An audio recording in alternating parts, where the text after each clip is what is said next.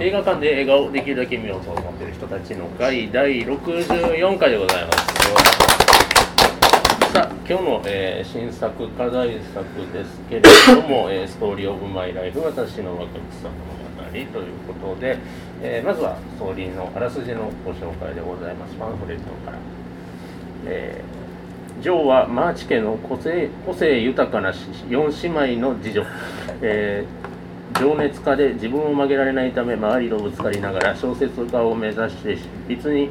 えー励む日々を送っている控えめで美しいめ、えー美しい姉メグをしたい姉には女優の才能があると信じるがメグが望むのは幸せな結婚だまた、えー心優しいベスを我が子のように溺愛するも彼女が立ち向かうのは病という大きな壁そしてジョーと喧嘩の絶えない妹エイミーは彼女の信じる形で形家族の幸せを追い求めていた共に夢を追い、えー輝かしい少女時代を過ごした4人そして大人になるにつれ向き合う現実は時に厳しくそれぞれの物語を生み出していく小説家になることなることが全てだったジョーが幼なじみのローリーのプロポーズを断ることで孤独の意味を知ったように自分らしく生きることを願う4人の選択と決意が描く4つの物語こういうお話でございますね。はいさあ、えー、とそちらにちなんで、えー早速、えー久しぶりですねこの、はいあまあそう久しぶりではないかなん毎回なんでやってるもらうの私がいただくのは久しぶりですけど も、えー今月の映画とお酒のコーナーでございますはい。えーこのコーナーでは、えー、室井とのんちゃんから、えー私にですね、あのーこの映画にちなんだお酒を紹介いただくコーナーでございますが今月ははい。こちらあのスペインなんですけども、はいマルケス・デ・ブリニオンっていうところのあのワインでベルデホっていう白ブドウを使ってるんですけど、このブドウ自体はすごくお花の香りとかがするような、あのさわすごく華やかなあのワインなんですがこのエチケットがすごく可愛らしくて、うんうんなんか今回のなんか若草物語の実家のあのあたりうのんそのなんていうかお花とかこうぼうぼうたる感じとかそういうのに合ってるなと思ってあーなるほど私はまあ味もあってるとそ思ううんなんか華やかなちょっと少女らしいさもありうねわかります乙女だから なのでそこをちょっと飲んでいただきたいなと思いますはいいただきたいと思います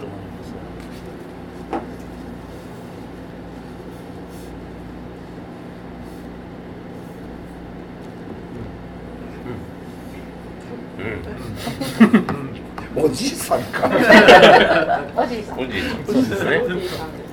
うん、ん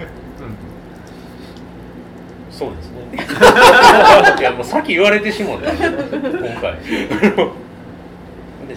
ちょっとこう甘酸っぱいというかね切ないような感じもしますし、うん、でもすっきりとして明日に向かっていけるようなそんな表情だしお話にマッチしたような感じがするんじゃないでしょうか、はいでねこのなんか醸造の主任やった、そのお酒を作ってはった方が、マルケス公爵っていう方で、その人がスペインの人なんですけど今回のコロナで亡くなられたらしいんですあよらだからすごいあの有名なワインなんですけど、皆さんがなんか追悼で結構みんな飲んでらっしゃるうのんでまあで、まあ、今の季節ちょっと時期にぴったりかなと思って選んでみました。はい、ありがとうございます。さあ、そんなわけで、えっ、と、こちら、えっ、と、ストーリーオブマイライフ、私の若草物語なんですけれども。まあ、あの、現代全然違いますけどね、っていう、あの、ま あ、まあ、若草物語から現代が違うけど。話ですけど、まあ、こちら、えー見てきた方ではいつも、えー、2択でお尋ねしておりますどちらかというと良かったよという人とうーんという人で初めての方もいらっしゃるからね、はいということで良かったよという方あ前回一致で良かったよということでお話を始めていきたいと思いますけれどもまずだえっ、と僕、えー、と若草物語というものをよく分かっておりませんでしたというところからお話ししたいんですけれども男子は分かってない人が多いんじゃないあのね予告編見るじゃないですかまずそうするとまずシアシャローナーが出てくる一緒にエマ・ワトソンも出てくるということはあ英国のお話なんだなって思ったんですよあ帯最初英国やそうですねね知ってるのになんか、ふってイギリスのような気がする。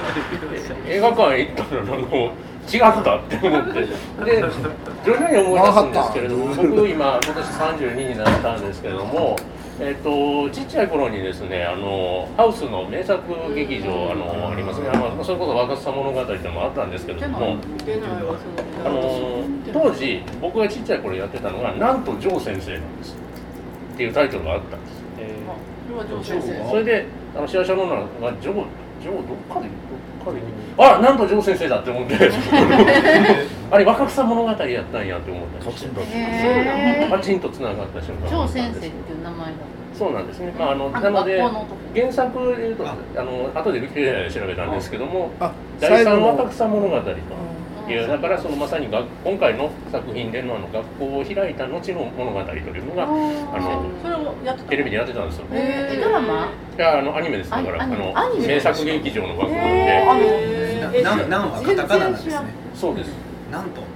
なんとああのなんというなんて名前の少女とあ上手ですあなんとあそうか。なななんと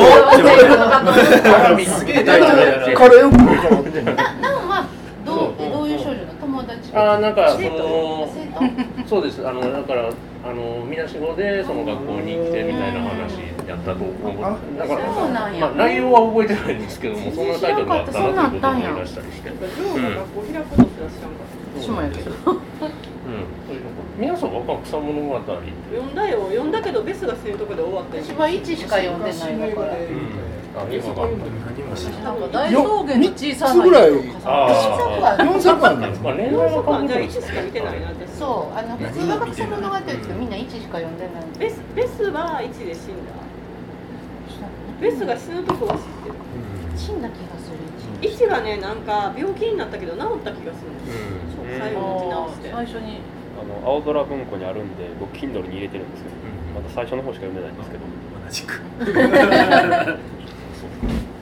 お父さんが戻ってくるところで終わるぐらいやったかなとか、おお父父さん。さん戻ってこなかったイメージ僕全然見たことなくて。みんないろんな、いろんな、朝も、なんか、そういろんな若草物語。全然全然知らなか多っ分他のものみんなの私の若草物語が。全然違う話がそれぞれミのノラ頭のマ中ンをで見ました。ミミノラマンミみんノなラライイダダーー版版を見ました。後からこの度ミノラライダー版はどこで終わる一緒。の同じとこで終わるのた学校開いて結も構ら前。うん。そこは違う。結婚あの来てハッピーエンあドで終わる。ーいろんな番があると、それ見ていくの楽しいよね。だからもう途中まであの原作者の話なんだとも思ってしまっていてそういうふうにして見たっていう人だったんですね。私が若草物語。うんそうそうそうっていうサブ隊が結構え、そうじゃない。でもそうですよね。まあそうはそうなんでしょうけ映ど画がそういう風に作っ入てれあって子構なん造かかなり入れ子が複雑というか、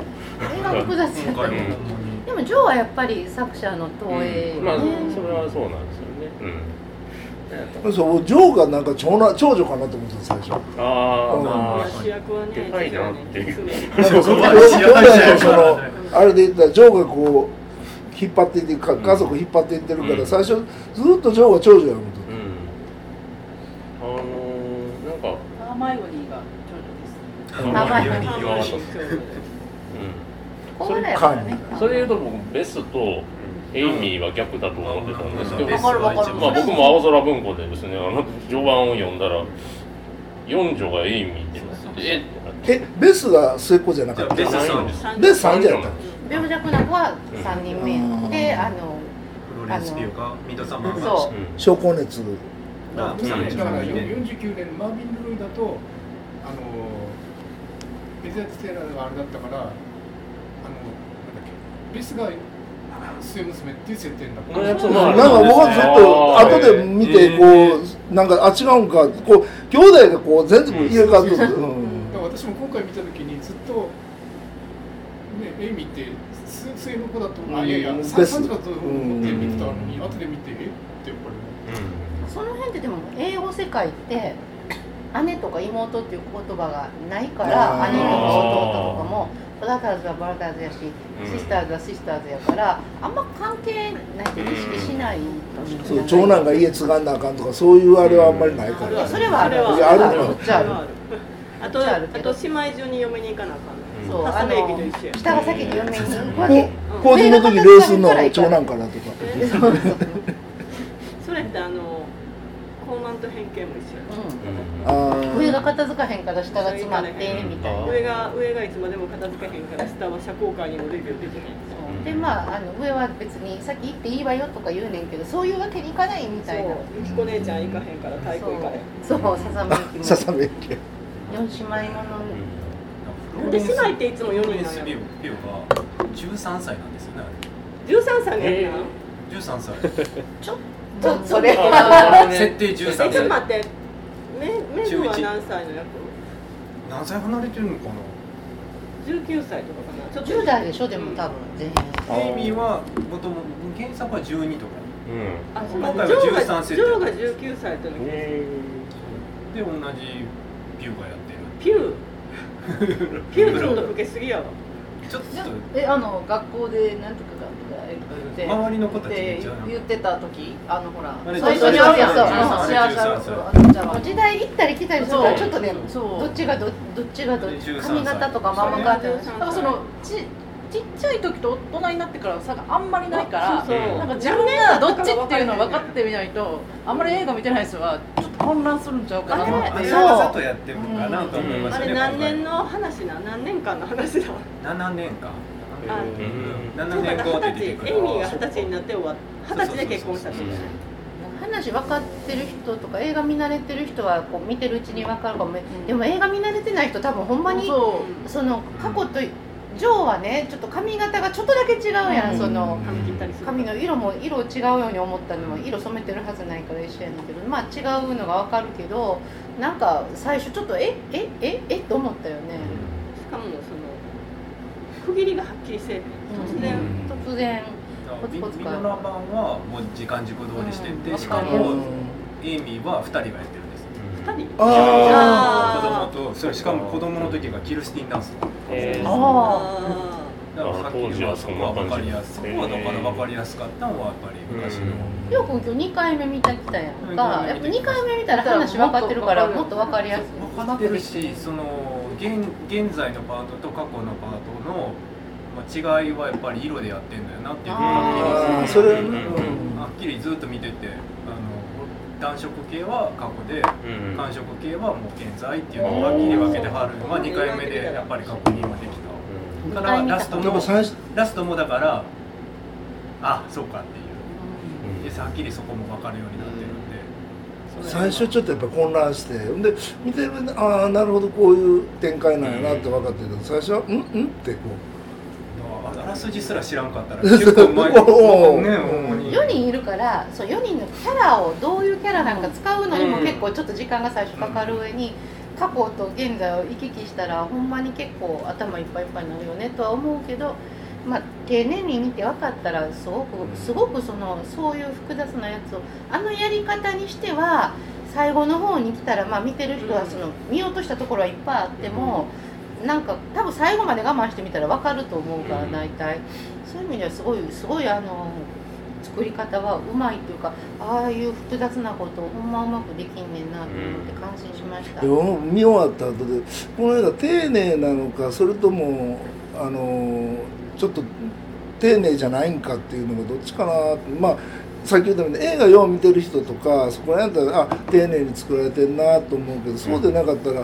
なんかこう手抜いてるなみたいないや混んでるとう思うんだいぶ出るめちけゃくちど相当混んでるんやろうな思いなが行らってて多分見慣れてない人が分からへんベスが死ぬあの前後のとこゃそうろなんてコロコロ結構ね行ったり来たりやもあんれねが一番ほん混ま乱しまほんまに死んだ時混の乱させましたよね多分あれわざとほんまに死んだ時の見せ方すごい上手やったと思だうから振り振り子の揺れ方みたいな感じでこう幅がだんだんになこう短くなるごとにこうスピードっていうのが上がっていってみたいな感じで見せてんのかなとかも思いましたけどねあの辺は。うん贅沢を言えばゲス役もちょっとお客さんのお仕事が良かっあの向かいのあのお金持ちはい。ではどうあれえーその原作であのあの男の子なんだローレンスゲンうん向井のお金持ちは何で富を蓄えたのうんねそこ割と気になりながらも見てたんですだからやっぱり多分あのどれを地主でどれを使ってまあ麺から栽培そうででもす使ねったしてりるっていうあ北部ですからああそう絶対かそうかありえないですよあ多分で商売もともとしてて、多分貿易とかそういうのちゃう、うんなんかそんな感じはす世るのほら中にはね商売、あのローリーのお母さんがイタリア人でみたいなのもひょっとしたらなんか貿易のご縁でとかかもしれへんなとか想像してたりしてたんですけど、うあのおばさんうんあのマあジおばさんのあれもおばさんなんですね。おばさんおばさん93年のやつは大おばさんなんですん、よ。あああおばあさんの兄弟そうそうそうそう。えあでもそれはあれじゃんなんか実際嬢もから見て大おばさんやいけやいどやお母さんから見ておばさんとかじゃないのでもジョーとかもおばさんって言ってるし、俺あの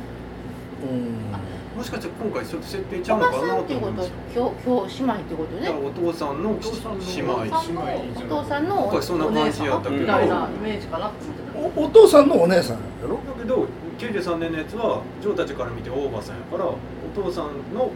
おばさん。あなんかお父さん一世代違うあそうあなんか年代年代的にも俺はああのあのメルストリープ見とってうちの母親思い出したいやさ加減あいやさでもちゃんと家のえでも根っから嫌な人じゃなくて、そのすごいその表現があんな感じでわざと人に嫌われるような態度を取るけどさすがうまい心の中ではねなんかそのマーチ家の子たちのことは気にしてて好きやったりとかしてるから。う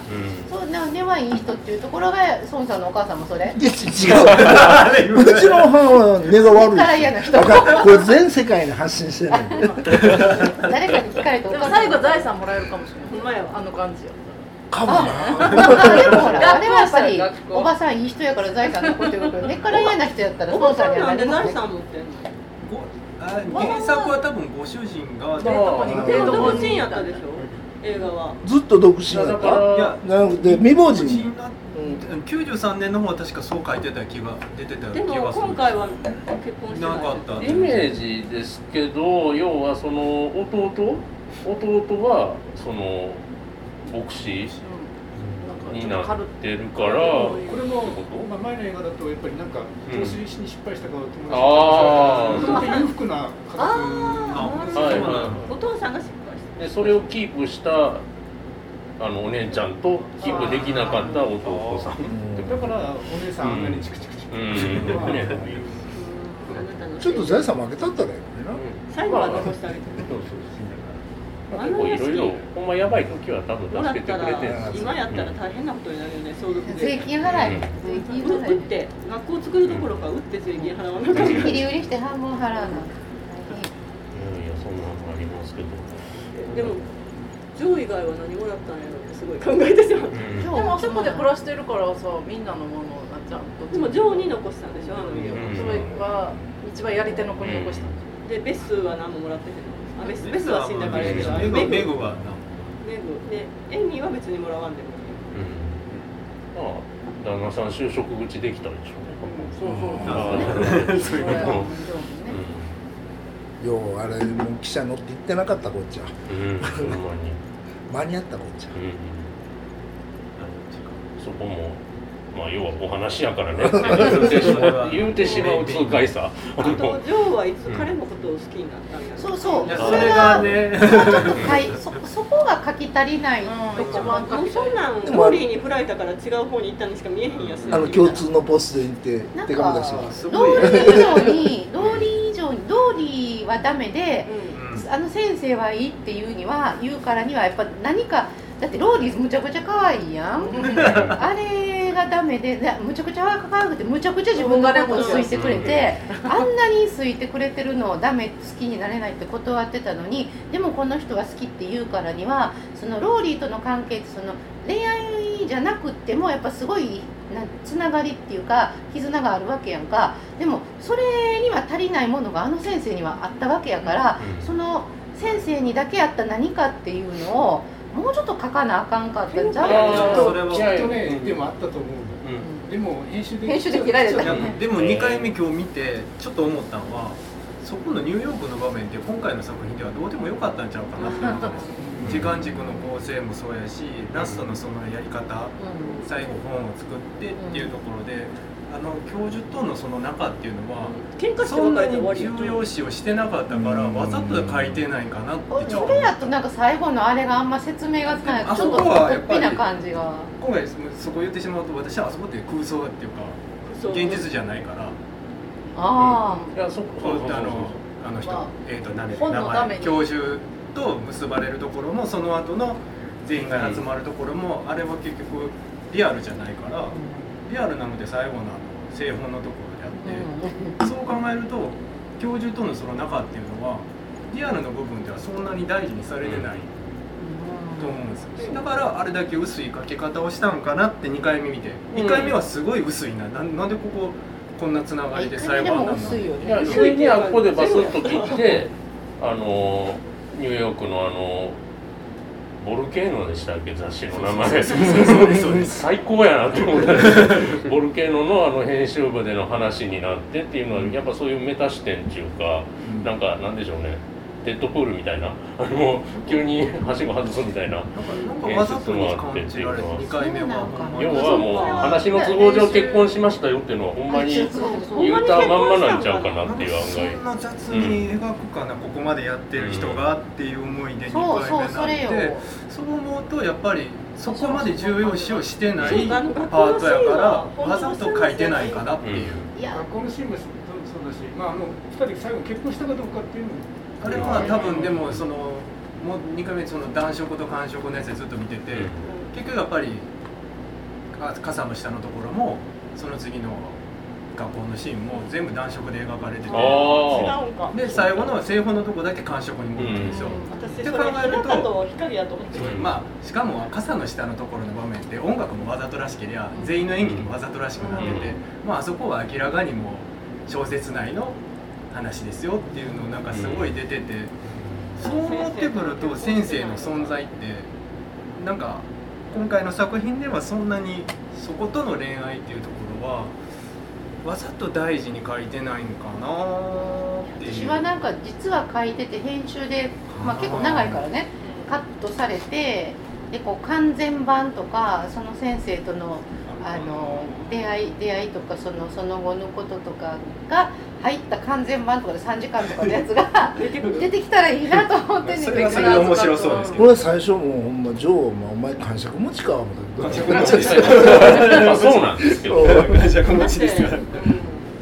批評してもらってあんなに切れたらあかんよそうよねあれ切れすぎよねあれ切れすぎよあれ失礼やわなんか後で振り返るとあそこであんなに切れたのは実はジョーがやっぱ彼をちょっと好きやったからうん好きになりかけてたからっていう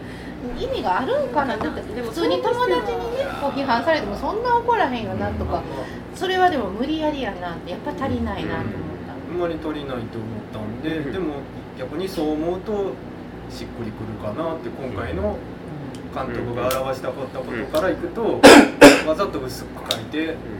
際立たしてんのかなっていうのは今言われるまで気がつかな2い回目でやっと思っなんたか。猫猫町あ猫猫ほ村らどうですかそのい今やの僕はあのレディーバードを昨日見たばっかりなんで、あのレディーバードもともと好きやったんですけど今回改めて見直して音声解説も、えー見直してでやっぱりちょっと完成度がちゃんとしてしすぎてるというかあの切ったカットはないなっていう感じなんですねレディーバードは。それがグレタ・ガーウィグが今回「ストーリー・オブ・マイ・ライフ」で切ったカットはあるかなって思うと、うん、切らないだろうなってちょっと思うんですね。うやっぱり意味がであとまあレディーバードで思い出したのはあの好きなになった男の子の名前を壁に書くんですけどそれぐらいはっきりしててくれたら面白かったな っていうまあレディーバードはそれそこが面白い映画なんですけども今の話をね私たちも旧作課題映画ですうんねあそうなんですねそうまた聞いてください。聞きますレディーバードの回も。レディーバードは大好きなんで本当にはいシアシャなんかあの編集者編集長との話がそういう風にしてくれっていうことやから、まあうん嫌やけど書いたっていうことじゃない。だから私もそれはそういう風にしてるけど、そこはなんかちょっとそらずらしいなっていう感じでわざと描いてるのかなと思ったんだけど。両親がいないに急に急にほんま傘の下のとこだけ音楽がかっこよくなって勢いはあって楽しいですけどね、明らかに描き方がちょっと違うかったから、でもね一世紀前の話やからねでもローリーがティモシーが美穂さんにねもう美しさについてきたもうずっとすごいでもねこの子いくつうん今すごいよなとあんなもうキラキラや表情も全部あのあ7れあ年れ後の世断れる界のんちゃういや無理無理別に愛してなくてももうそれはもというか別にさティモシーとも付き合って先生とも付き合ったらええやんなのう私はそういうことできないんだいやもうどの場面もティモシーの演技がすごいそうまあ一番好きだったあの隠れてて出てきてあの可愛いあの演技あ男一人あー参加するってなってあの出てきたところのああのの可愛さがもう女子クラブでそうそうそう25歳であれやからなうん私なんか冒頭のやっぱりあのダンスのところから出てきてあ家そのうそうあれ周りをなんか踊りながら2人でそこからずっとも泣きうました何この夢のような世界は何うんうん何そんなお二人がなぜ結ばれないとあのか辺のでもダンスってあの時代にはないやろないダンスですよねいやあれうんあんなダンス手は術にはうんうん93年版は普通のダンスを踊ってあっあたうん外じゃなかったしでもまあそれだけこう自由な2人っていうのを書きたかったなとキャンディーキャンディーのテリーの元ネタって何キャリこアペリのと元ネタがローリーっていうどこ誰かそう なんそれそれにしては坊ちゃんソニキャンディーキャンディーは分かるけーどじゃないどっちかといえばまあどっちかっていうとアンソニー、うんアンソニーかなアンソニーかもしれなないアんンやろうソなニーでもあの髪型含めてあの年代の少女漫画から飛び出したような感じはしますよね。ロールうんその辺はなんかこう史実史実に絶対その通りって感じじゃないそのジでョンの服とかもね、うんうんなんかパリのところでエイミーと再会してとかのところで、あうん王子様なんですけど絶対こいつだらしないやろな思 ってそしたら案の定だらしなく てやっぱりって思っていわゆるダメですよねダメなんか失で礼もあんだけ失美しくてお金もあったらダメンズになるのしょうがないじゃ ん、仕方がない礼で実存もでも一的な途こですとそうにやな指で輪ももそつうけてやな悩む美しいダメンズまあダメンズは美しくなかったら意味そうなやいなの意に味汚ないいなな汚いダメンズただ幼いおっさんやからそうダメな男、美しいダメンズや からうもう仕方ないなって言ってそのそう美しくなくても濡れた子犬ぐらいのイメージ濡れた可愛いよでねもローリー以外の男の人がんうん、あんまなんかえでわざともあなんかのメグの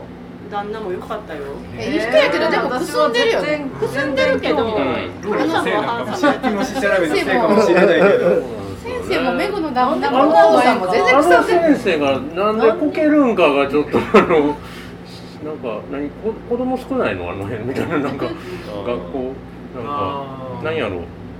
あのあんまり家庭教師やと A 氏のお家が少ないから仕事があんまなかったりするの何なのみたいなうんまあ謎でしたけどうんあのオルコットのなんかこなんの皆んさん知らないと思いますけど「8人のいとこ」っていう小説読んだことあるオルコ同じオルコットだけど8人いとこがいて1人だけ女の子っていううんでみんなにモテまくるっていう話やねんけどでいいとこに持ってるのいとこにモテまうくんるいとこやから結婚できるしあそうやわうなん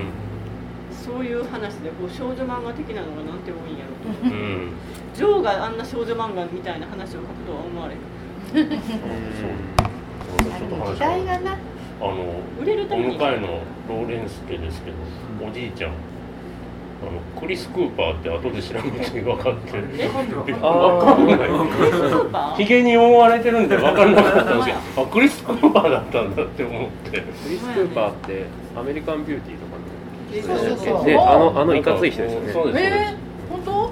当これですからね。あのアメリカンビューテどれィどーれ全然違ううわジェイソンアメリカンビューティーのアメリカンビューティーの隣のおっちゃんやし、まあ今回も隣のおっちゃんだから。隣のおっちゃんやみたいなえー、全然まあはいはいはいはいまあ今回はあのなんやろあんまりひどい目には合わず、まあ過去には辛い目には合わはったけど、あのあ全然全然イメージいうんいおじいちゃんうん、まあこのんな役もやるんだと思って。私もその小説がねすごい教訓っぽくて子供の時に読んでうわうっとうしいと思っあての好きじゃなかったけ別どのベン・アフレック出てた「あのカンパニーメン」っていう映画でもですねあのアメリカン・ビューティーと同じようにあのひどい目に遭うんですけでかわいそうなことになるんですけどっていうイメージがあったんで若いところなんじゃないクリス・クーパーが出てびっくりしたこれクリス・クーパーあがそこにいいおじいちゃん全然違うの若いところ知ってるあはいね、あのなんかスリッパかサンダルのお礼にピアノを送ってあげそるうやってみた いなるほどエビで炊いたやついやレスはそんなことが 絶対考えて ないいやでもあのスリッパがまたでかわいあかわいその、んあの猫村君が持ってたあの本に写真さがんが載ってるけどあ買いましたあれそれにねでも写真が載っててるけど、えあのスリッパにまあ刺繍してるやんかであのパンジーとかのいろんなお花の刺繍をしてあんねんけどそれそれが欲しいすごい可愛いね、まあでもピアノ1台のねうちがある からいやいやいやピアノくれたらピアノくれたら私あれぐらい頑張って刺繍するそれがくれる前に渡すからいいんだよくれるのは真心だけでいいねんけど最後のベスなくなってからうち入れんとか、うんまああかのわいそうやなそうあのおじいちゃんとおじいちゃんと無垢な少女のエピソードっていうのはもう大体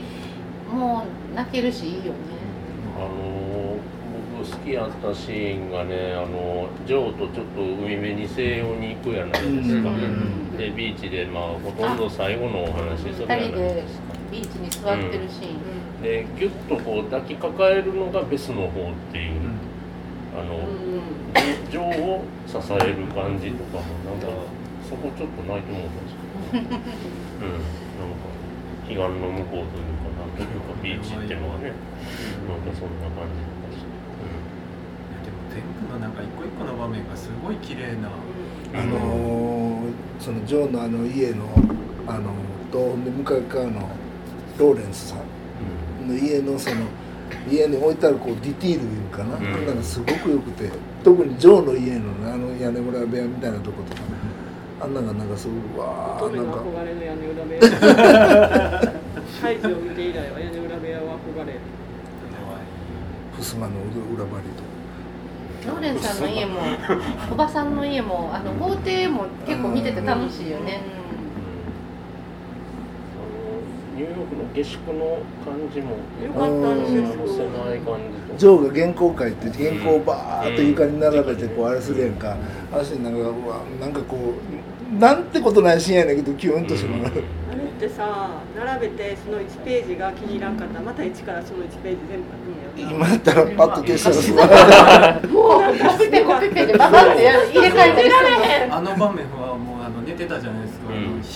火ろうそく火、うん火火とか燃えへんとかって思いながらもう床とかポンポン置いてあ置いてるたから風吹いたら終わりやんそこはちゃんとローラーダウンがこう抜き足させてあの辺お母さんしっかりしてはりますよでも昔の家って絶対窓閉めてても隙間風とかピューピューあって紙は飛ぶし火はつくしで大変やったんちゃうと思って私もちょっとドキドキしながらだからなん楽にやかるやんあの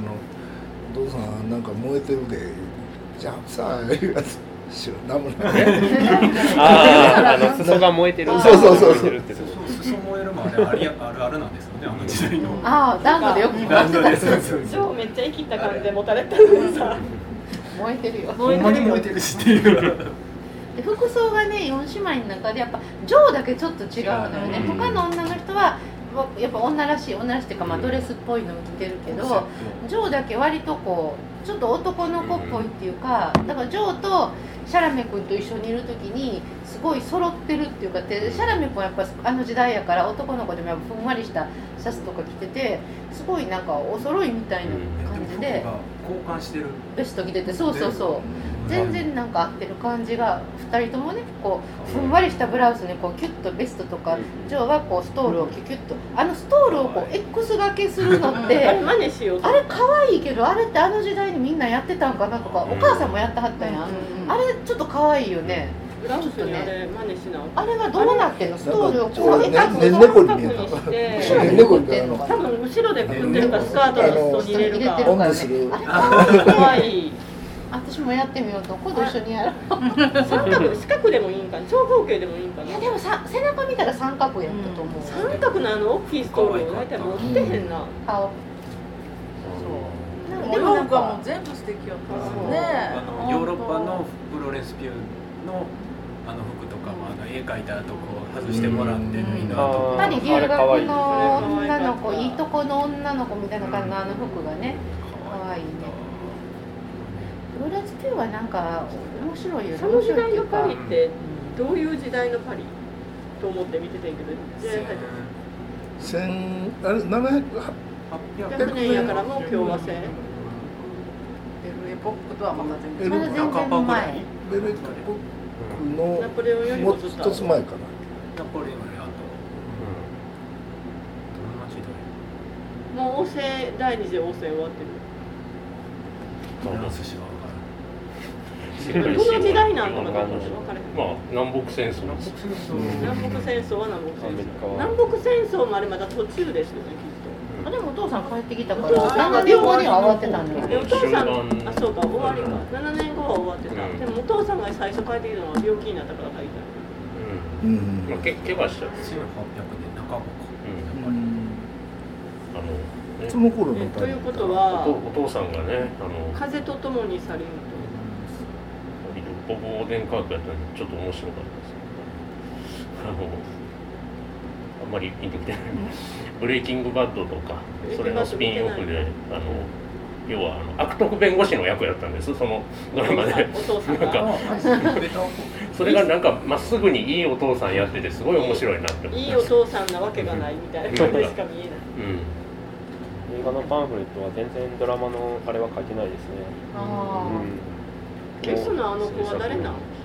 あれはそんなにでかいのには出てなまいだ方でこすれねから出てくる多いでもいいでもちょっと不でもあの役はぴったりでした細ねいいやうん地味な役やったもっ本とも当っとです美少女がベス美少女なイメージやったから、ねへーそっかあもうちょっと儚げな方が良かったかなとは思ううんうんピアノも似合うちょっとただのオタクにしか見えなくて そうちょっとこう儚げな病的うな。んそのピアノを前にした時も目の色が変わる感じがあこれってオタクな目の色みたいなそっちかなんかすごい自分の興味のあることにはあっていっちゃうような感じが見えてのだめかもちょっとそうそうそうそうのダメかうんうもんむしろなんかそのハーマイオニーが10歳ぐらい若かったらやってほしいみたそいうなそ感うじそうそうそう役名あようんもうちょっと儚家げな感族じりがややっからねハーマイオニーハーマイオニーハーマイオニーいいよハーマイオニーハーマイオニーはちょっとあの役には年いきすぎてたかなまあでもあとフローレンス・ピューはミッドサマーやってるからあんまり経ってないんで小説燃やしたじゃないで すかおーってあれあの時の表情がちょっともうミッドサマー的なこう燃やしながらこ うそうよねピュあーのわーとかちょっとピューピューの何かにとらわ仕れて事るやがへの字なのがすごい気になった私多分ヨーロッパ社交界とかあの社交界ではへの字の口はあかんはずやったと思うつまああの気が強い子なんやでもなんかね今時の女優さんでなんかああいうああいうぽっちゃりの女優さんっていないからあんまりちょっと面白いよね好きは好きうでもまあ見てないけど堂々とやってるるのがほんまぽっちゃりの女優さんって本当いないもんねキンキンダンスいや全然細いやんん90えミノナライダー版見て今回見て一つだけ不満やったのがミノナライダーの方は猫がめっちゃ出てきてるんですよあー猫ウィンナーライダーはが一何匹役も出てきてる以上それは良くないとこや ねえ猫が家家でにおるん猫ですか。家が家で猫がいるんですよ何匹もあ猫いた気がする原作でも猫は欲しいですそうね。そうなんよそれは猫がないわ猫不足は猫派多すぎません私はあの動物は全ての動物を愛してるからうんだいぶだいぶちょっとそここがの映画にも悪いところが一つあったそうわ猫が出たらもっとでも猫が出たからといって「てんてんてん今日の日うさ」って猫としたりもレディーバードは犬でしたね。ああそうやったね私は動物出てれば幸せ今も可愛いしなんか一個聞きたかったなクラシック全然明るくないから、あの教授が弾いた曲ってあれ何あの曲は夢の曲ね「S のピアノ」で聴いた曲、うんショパンあの曲何なのかなって思いなでもが出てこなかっタンタンタンタンタンタンタンってやらつ聞くけど曲名がわからんかタら、ンタンタンですよねそうそうベトーベンンベトーベンのあれやんか。ベトーベンやな。ベートーベンかダダなんンなのダダンダ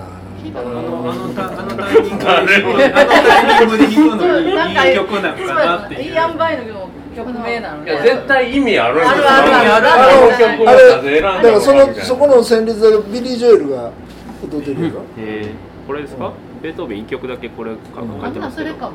ベピーアトーベンピアノソナタ第う8番、ん C マイナーかなあそうかそそうなだたあえっとねはい八ビリー・ジョエル番が歌ってるはずなんかね、あの町山さんとかこの辺の話してそうな気がしますそうそうしてそうなんか、なんと第ね。 8番ピアノソナタ悲壮うん、そう悲壮やそうやそうやそうやそっかじゃあノバでやっぱりそうか、あうん、気持ちを寂しいよって言いたあ、くうん、なる引き止めてくれないのこういうことな。ね、なんか意味あるんやろな思いながらう見てて。ん、でも、あとは好きやったんは、やっぱり本作るシーンってすごい。よかったっすよねなんであんなにテンションが。ほんまによかった、ねでも上がるんださっきろのうと。さあそこもいいですよね。やっぱり自分のもん一人でよかっすごくピライト。たねね、後のジョージ・ルーカスしかりみたいな話なんですけど、でも、あの、それで言うと、オープニングではタイトル入るのところもすごい好きで。どんなんやったっけ本の、あ本人気になる。はいはいはい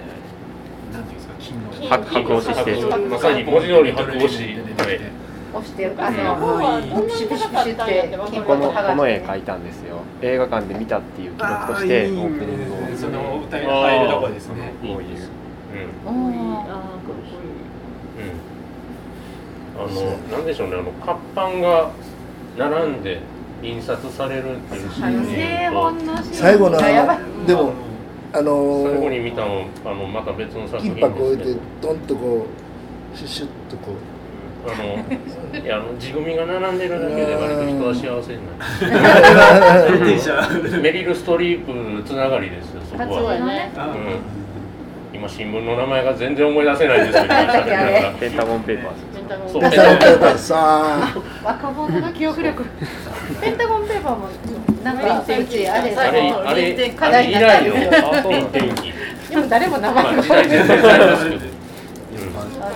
臨転機好きな髪をこう回ザッザッて切ってそうそうそうあれなああ昔の本やっぱりいいよねああえて手作りして万力いいやよっちょっと山形に消すってそうでなすんかね。無駄に欲しくなるでこうそれが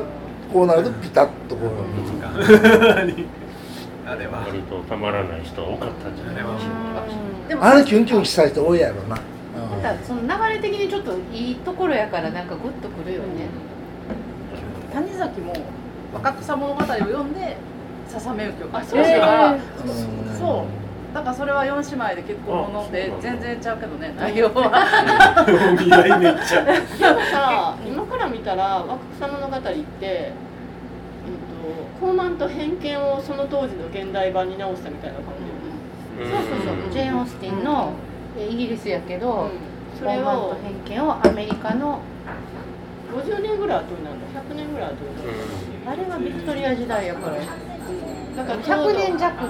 100年弱の後のにあの時代とした現代版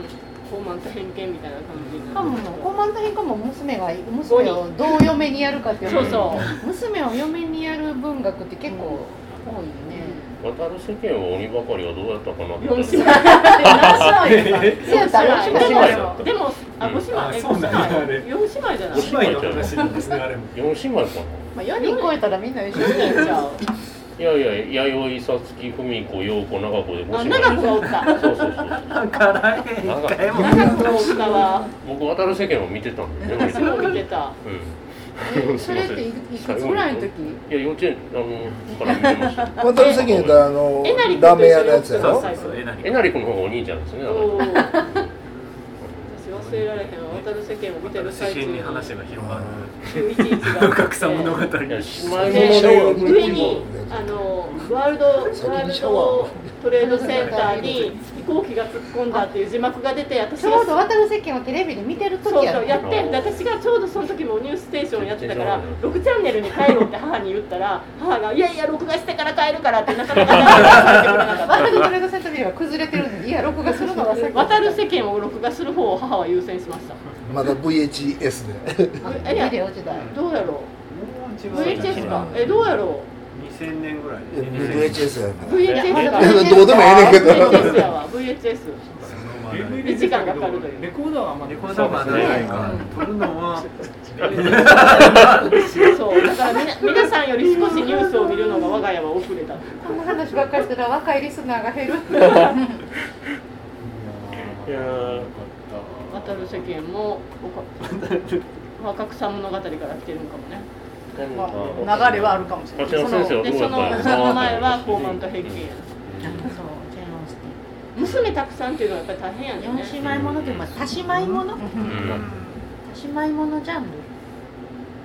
どっから始まってるのやろ私はやっぱり高慢と平均からそうちゃうあのお母さんのねなんか母さ私んのも怒ってんのよみたいなああーのあれ辺は良か良かっったたななんかお母さんよかったなおお母母ささんお母んさんがが良かうっんた、言うおことが母さんもすごくよかっシェアシャローナも今回初めて綺麗なと思った私も一番好きな今まで普通やと思ってたけどそう私ラブリーボーンのとこから可愛いと思ってたでずっと可愛いですけどもっちゃりした女やな違う違うそうもっちゃりしたとえーラ思ブうリーボーン超可愛かったよなんかねまあまだ子供やったからよかったけどその後なんかレちデょィっーバードと伸びてきのたまあまあなんかね僕僕もずっと可愛らしい人やな思ってただと思ってたんですけどうんなんか子今回はすごい綺麗やなって思いまし綺麗かったた最初のねと今回はころで自然な感走じるところとかうまいこと子役から脱却したよね今ワトソンとしてやけど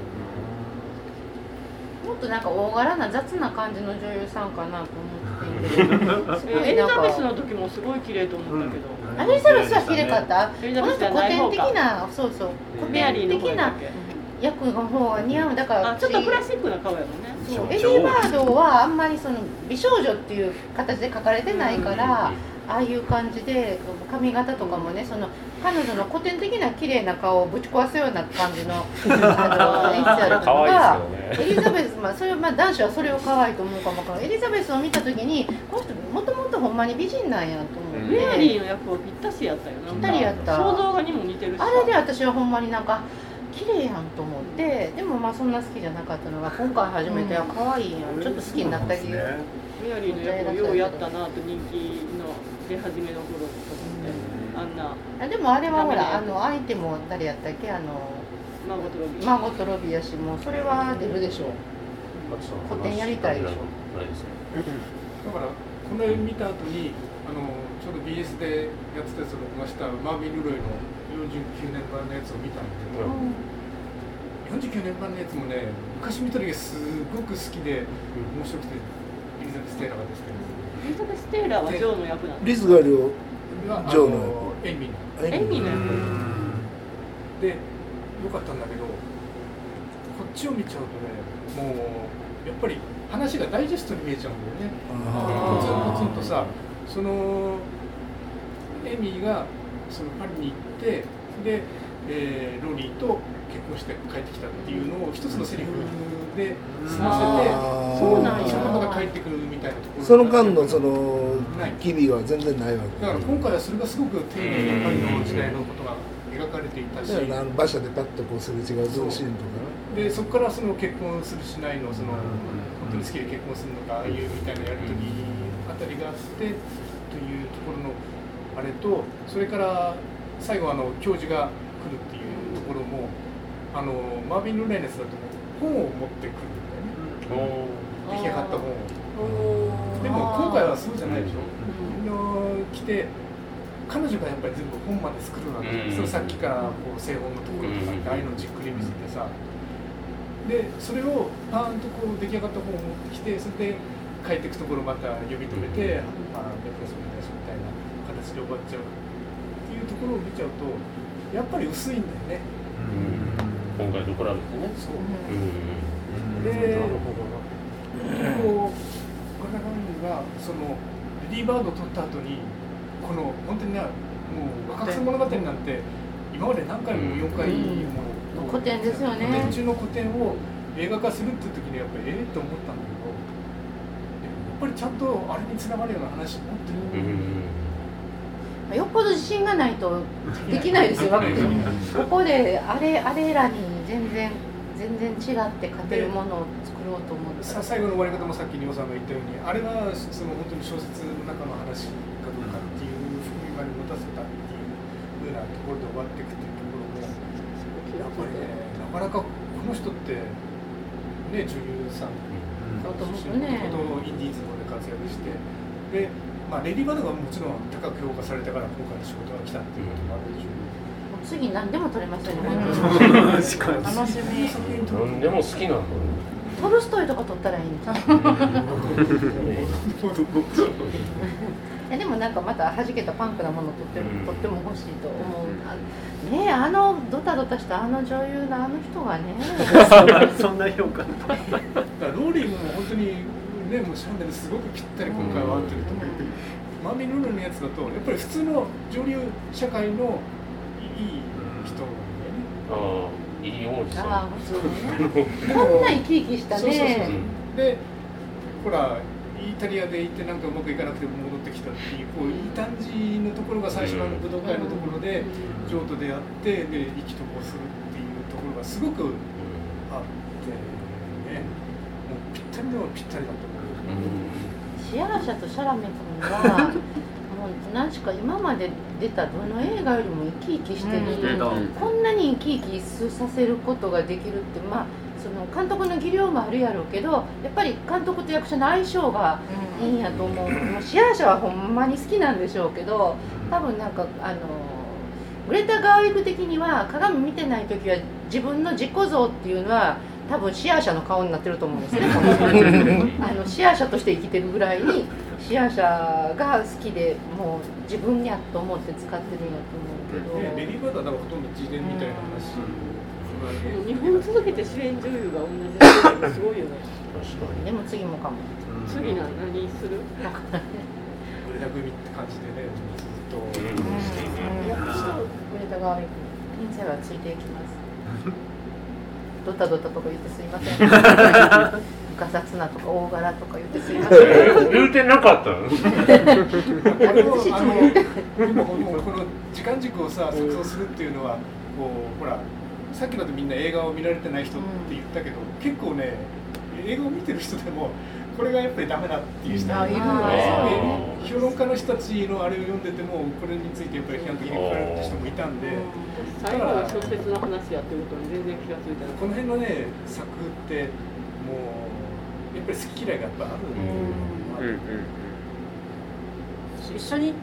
見に行った人が全然映画があんまり見ない人でもうすぐ寝てはってで後で聞いたら最初になんか編集室に行くやん、うんでこんなの書くとかででも女が最後最後結婚しないとダメだとかって言ってそれで寝て起きたらまた次の編 集の最後 みたいな話としては完結し とるっていうめっちゃ短い短 話縮版だって言っセてッたト一つだけや低予算映画になってて。内容はそういうことだよってた、まあ、合ってるなつ次の次のグレタタイトルがバービーになってるんですけどバービまーあある意味何やろ現代バービーだけしかないしかもマーゴット・ロビンうおおバービー人いや形バービーバービーでバービーってもうバービーでしょやっバぱービりー人形しかないじゃやっんバぱービそうかー人形のような女っていうやつかなすごいとこでめっちゃ楽しい すごいとこでどう料理するかっていう話すごい現代ものやろうね、ほんなめちゃら。めちゃ可愛く撮るんやろなマーゴッマートゴロビッート・ロビーかをマーゴットロビーはバービーになれるよ ね、全然。現職だからそのバービー的な女性像みたいなんか今どないやねんみたいな話もあるわけでそれ面白い話でしそうょそれはフェミニズム的な批判も絶対入入っっててる絶か対入ってて。らあノア・バームバックと共同脚本なんうですそうんそということでこれからもグレタ・ガーウィンも期待でございますけれどう、うも、ん、応援しましょはい、えもう竹縄でございます。えっ、と、ストーリーオブマイライフ、私の、こう。私の若草物語でした。